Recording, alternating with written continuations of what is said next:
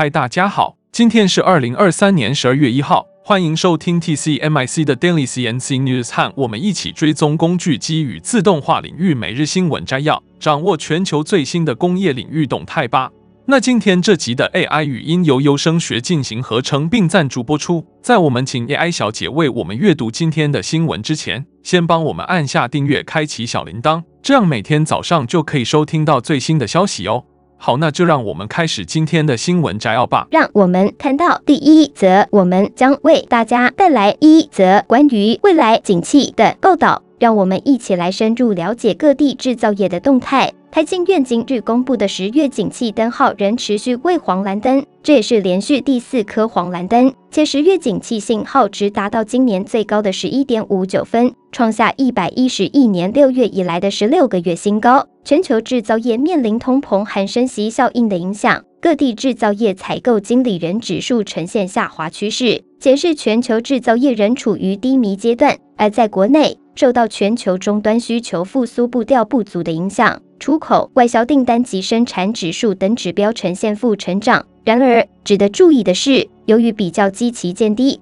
外销订单及生产指数的年减幅逐渐缩小。同时，AI 及云端服务需求的增加带动了资通与视听产品的出口。电脑、电子产品及光学制品业的生产指数均呈现双位数成长，推升了需求面指标的表现。在台股方面，由于地缘政治风险攀升及十年期美债殖利率上升，市场呈现小幅下跌。然而，制造业厂商对未来半年景气表现的乐观情绪增加，看坏者减少，这推升了经营环境指标的表现。总体而言，升息效应持续干扰全球消费与投资，加上地缘政治风险升高，主要经济体制造业表现依旧疲软，终端需求仍未振作。不过，台湾制造业在全球需求疲弱及基期偏高的情况下，仍有一些亮点，如消费性电子新品拉货增加，云端服务带动资通讯产品需求旺盛等。展望未来，美欧十月份经济数据转弱，中国规模以上工业增加值及社会消费品零售年增率虽有所改善，但房地产相关指标持续低迷，影响投资表现。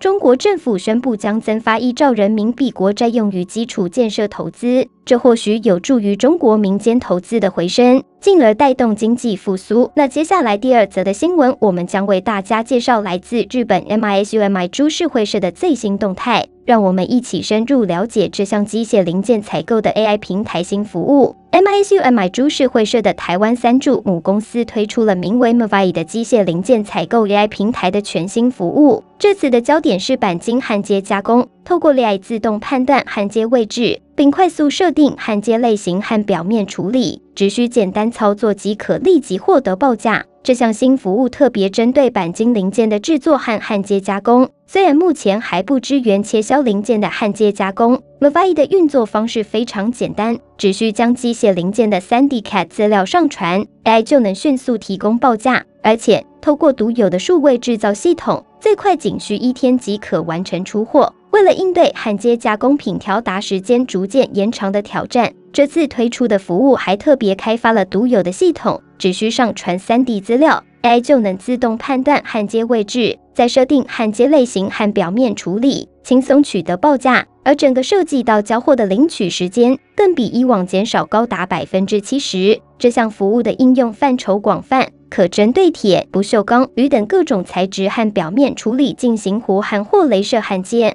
支援连续焊接、断续焊接和点焊。甚至还能进行烧焊或研磨处理。让我们来看看这项服务的一些具体优点：第一，可立即取得报价，缩短采购周期；第二，最短六天即可出货，大幅缩短领取时间；第三，支援多种材质和表面处理，满足不同需求。这项服务预计将适用于汽车、航空航太、医疗器械、电子等多个领域。为各行业提供更便捷、高效的机械零件采购解决方案。接着第三则新闻，我们将带给您一则有关产学合作的新闻，来自台湾精密机械业者的倡议。让我们一同探讨工业界在净零永续方向的努力。为因我国两千零五十净零碳排的时程，对台中在地的精密、木工机、工具机等产业将产生影响。为此，台湾新世代协会与立委将启程服务处于二十九日在丰原葫芦墩文化中心举办了一场名为“精密机械的零碳永续与企业展望论坛”，带来了来自业界专家的分享和讨论。活动中，台中经济的黄怡颖协理分享了企业的绿色转型解决方案，而秦益路文杰副校长则从理论层面为大家解析碳排基线的概念。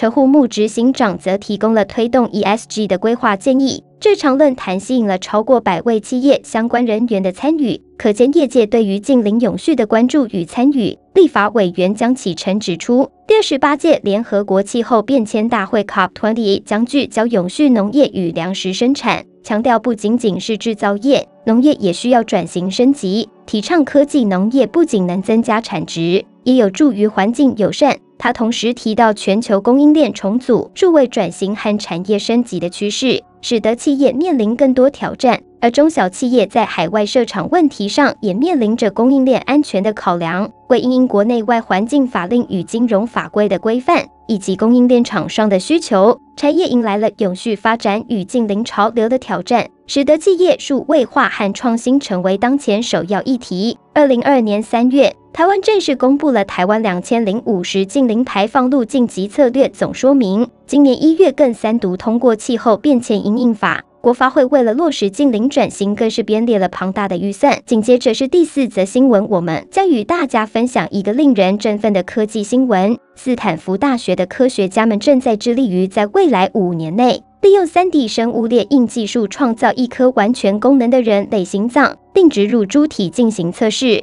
这个令人振奋的计划由斯坦福大学的工程师、心脏病专家和生物学专家组成的团队推动。他们正积极利用生物列印技术制造出大量心脏细胞，以实现将来植入生物体内的目标。这项挑战性的工作得到了美国先进研究项目署两千六百三十万美元的资助。在斯坦福的实验室中，一个小房间内保存着一个寒冷的圆柱形生物反应器。其中包含数千个干细胞，这些干细胞经过特殊处理，被指示形成心脏细胞的基础。实验室的主管 Mark Schuyler Scott 解释说，这些干细胞如同漂浮在媒体中的小米粒，将被用来制造出数十亿个心脏细胞。Mark Skyler Scott 表示，我们正在努力证明生物学正在脱离培养皿，正在成为一公斤有生命、跳动、功能齐全的组织。这就是我们的梦想，这就是我们正在努力的方向。当成功培养出一批心脏细胞后，团队将进行生物列印。与传统 3D 列印不同，生物裂印使用细胞而非墨水或细丝，制造出活体组织。他们计划进行小批量的裂印，每次填充血管结构的小立方体约需十至四十分钟。对于制作一个完整的心脏，他们需要巨大数量的细胞，而这将带来新的挑战。科学家们正在研究如何使用九种不同类型的心脏细胞，包括肌肉细胞、防止凝血的细胞、免疫细胞、调节心率的细胞等，以构建出一颗完整的心脏。然而，他们面临的一个挑战是如何建立小的毛细血管网络，这是心脏正常运作所必须的。这将需要更大规模的生物反应器，也就是所谓的更大的船。这个令人期待的计划正引领我们进入一个崭新的生物医学领域。或许在不远的未来，我们能见证人类心脏生物列印技术的成功应用。那最后一则新闻，让我们为您带来一则令人振奋的能源新闻。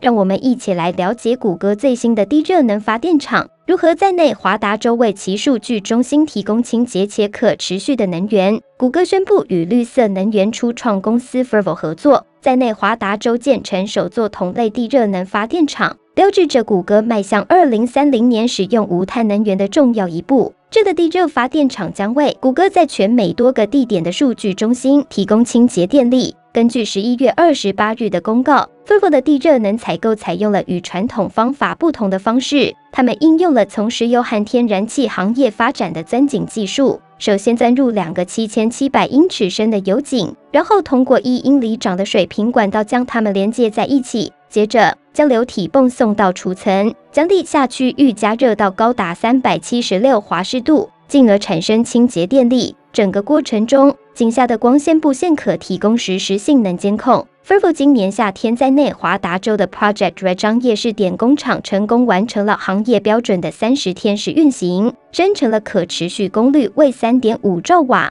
足以为两千六百的家庭提供电力。现在，同样的能量将用于支援谷歌的数据中心，这是一个重要的能源转型。地热能生产作为一种可再生能源，具有全天候稳定供应的优势，相较于风能和太阳能等其他可持续能源。据美国能源部统计，美国拥有足够的地热储备，理论上能够为全球提供动力。然而，截至二零二二年，地热能仅占美国总能源的约百分之零点四。谷歌自二零零七年起即承诺实现碳中和，一直努力实现到二零三零年，在其所有办公室和数据中心实现无碳电力的目标。这是一项庞大的努力，但谷歌正为之奋斗。地热能的成本目前还相对较高，但 Fervo 首席执行官 Tim Latimer 表示，随着技术的规模扩大，这价格预计在未来几年内将会大幅下降。Fervo 正在犹他州建造一座四百兆瓦的地热能发电厂。计划于二零二六年投入运营，让我们一同期待地热能技术的进一步发展，